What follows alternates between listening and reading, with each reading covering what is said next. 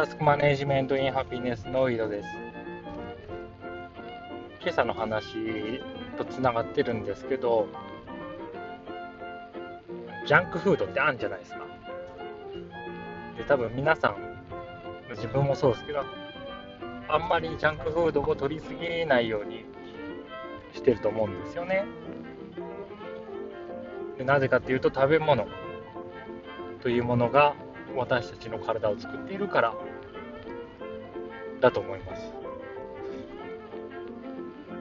で、これは情報にも言えるんじゃないかなっていうふうに思うんですよね。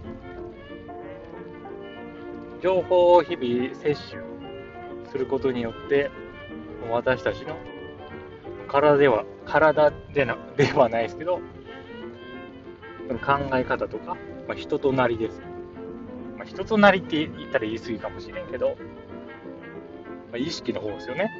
体じゃなくて。まあ、それが構成されてる、まあ、作られてると思うんですよ。でそうなると、ジャンキーな食べ物を私たちが避けるように、ジャンキーな情報というものも避けた方がいいのではないかと。そう昨日思いついたわけですよ。そうなんですよね。なんか、まあ、あんまり体に悪いもん食べないようにしようっていうふうには普通に思うんだけど、ネットサーフィンとか、何の、ま抵抗もなくやるんですよね。まあ、これも私個人の話ですけど、いや、ジャンクフード避けてんだったら、ジャンキーな情報も避けろよってふうに思ったんですよ、昨日。そうしないとおかしいと。ライフハッカーとして恥ずかしい。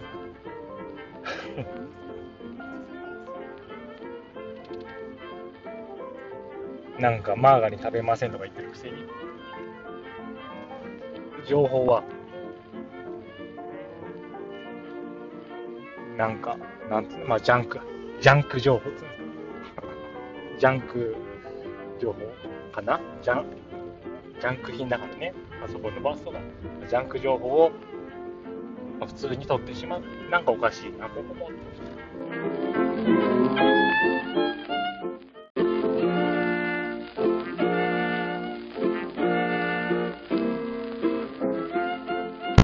で、今朝話した共感。これも、ジャンクフードじゃないかなっていうふうに思うんですよ。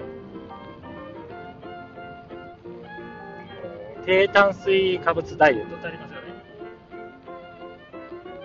炭水化物かな糖質かなまあ、現代人は取りすぎてると。炭水化物だから病気になると。なので、低炭水化物、炭水化物を少なくした食事をすることによって健康になるとか、痩せるとか、そういう話ありますよね。それと一緒じゃないかなって。あのまあ、そういう流派からすると、まあ、炭水化物っていうのは嗜好品であると。だからそんな食べちゃいけないもんだっていうことになってるんですよね。で共感も現代ではもう嗜好品なんじゃないかなと思って、その溢れすぎてる。SNS とか、ソーシャルメディアとかでのね、いいねとか、リプライとか、リツイートとか、シェアとか、昔はそんななかったかもしれない。あの炭水化物と一緒で玄米とか食べてた時代と一緒で。昔はそんななかったかもしれないけど今はちょっと多すぎるじゃないかと。でそう考えると低炭水化物派が言うように意識的に避けてももう普通にその、まあ、揚げ物とかのね衣とかあの白米を食べなくてもそういうまあ、日常のね、おかずとかにも炭水化物入ってるから、別に白米抜きでも全然問題ないんですよみたいな話で、そのわざわざ自分からその SNS とかで共感を探しに行かなくても、日常の交友関係の中で、十分にその共感を得られる部分はあるから、なんだろ、それに時間を割く必要ないんじゃないかなと思ってね。で、しかもそれが刺激になりますからね、中毒みたいになるからね、共感が。白米と一緒で。だロー、シンパかな。シンパシー。シンパしながら、ローシンパでいこうと思います。もう、ローカーを。ならぬローシンパ。で、今朝言ったように、その共感自体も怪しいですから。本当に同じか分かんない。勝手にこっちが自己投影してるだけで、その投影する他者が全く自分と同じ、その経験、体験、気持ちかどうかなんて分からないですから。実際のところ。でそこでもう物語作っちゃってんですよね、自分で。で、それは、まあ、非論理的であると思うんですよね。そういう面でまあもうよろしくないんじゃないかなと。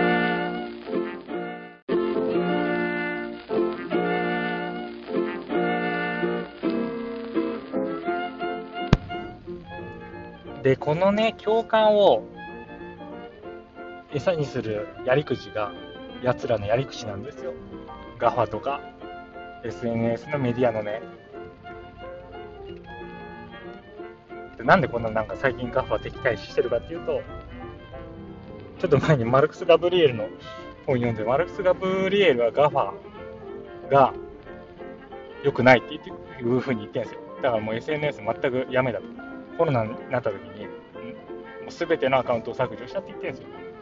あなるほどと、こんな偉い哲学者さんが言ってんだから、ガファ悪者なんだなっていう、完全な権威主義 そうだ今ちょっとマルクス・ガブリエルかぶれしてるだけですけどね、これ。い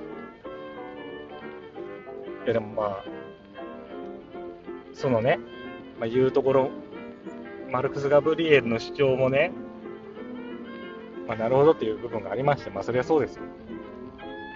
その頭いい人が言ってる中でね、なるほどって思わないはずがないんですけど、結局、そのまあ、ガファにね、ただ働きさせられてると。彼らがああいうプラットフォームを作ったから、まあ、休日の自分の行動を写真でアップするんだけども、その情報というのが、ガファの飯の種になってるわけですよね。で、しかも、これ想像ですけど、その画像に自分でタグ付けするわけじゃないですか。文章も入れてね。で、それは、教師ですよ。人工知能の。機械学習。でその役もやらされてるんですよだから完全にねサービスに使われてるじゃないかっていうね陰謀論じゃないけどそのマルクス・ガブリエルのまあその主張を見ると、まあ、そういう見方もできんなって思ったんですよねでそうじゃないんですよ私の目指すべきところは。スピノザの言うね、ノードでありたいわけですよ。完全多動ですよね。SNS のプラットフォームのしきたりに沿って、自分の行動をシェアする。完全に操作されてますよね。そうじゃなくて、自分でどうあるべきかっていうのをデザインして、それに合わせてサービスとか、まあ、ガジェット、これを活用するで。こういう状態でありたいんですよね。なんかね、だからライフハッカーとかタスク管理はね、なんか多動性が高いよね。なぜかというと、ハウツーを自分のの生活に輸入するから、結局その型輸入した型に自分の生活を当てはめるんですよ。で、うまくいったっていうふうにやるんですよ。でもこれっていうのは自分発じゃないですよね。ハウトゥーありきですよね。そうなるとやっぱり多動性が高いなっていうふうにちょっと思いましたね。うん。でそうじゃなくて自分で考えないといけないよね、やっぱりね。自分のその最高のタスク管理という状態を。でそう考えると、やっぱ今朝の話じゃないですけど、そのデフォルトのね、いや、まあ、デフォルトと言ったら言い過ぎですわ。で今現在のこの社会的イデオロギーをベースにしたこの思考体系ありきのタス管理ではまあ限界があるわけですよ、もちろん。でそこを超えるには、世界観を変える、えー、だ今のデファクトスタンダードではないものに差し替える必要があると思うんですよね。でこれをあのパラダイムというふうに昔表現してましたけど、の AI の勉強すると、AI にも世界モデルっていうのがあるんですね、汎用的な AI のモデル構築のために、まあ、世界モデルっていうものをまず構築して、で、その中で学習させるっていう、まあ、理論というかやり方があるんですって。でも、まあ、それはね、まだ実現してないそうですよ。だって人間のこの世界観っていうのを学習させるのってかなり難しいじゃないですか。一般常識とか物理法則とかこういう時にこういう行動を普通の人は取るだろうとか、まあ、そういうのも含めてね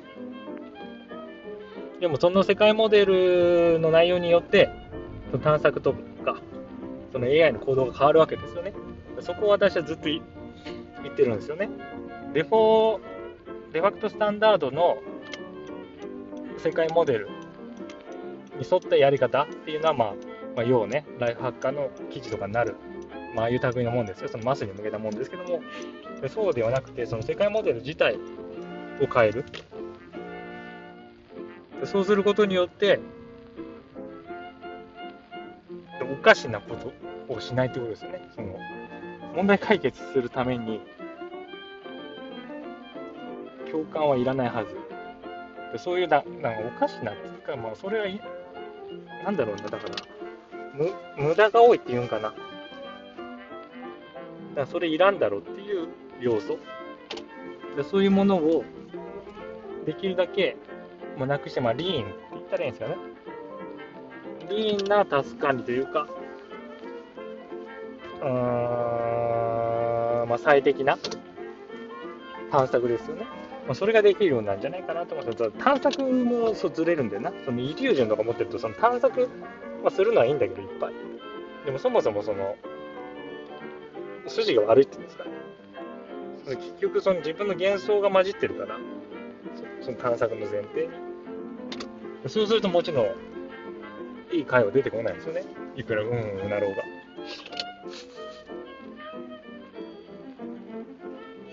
はい。こんなもんすかね。はい。では、用意タス完了。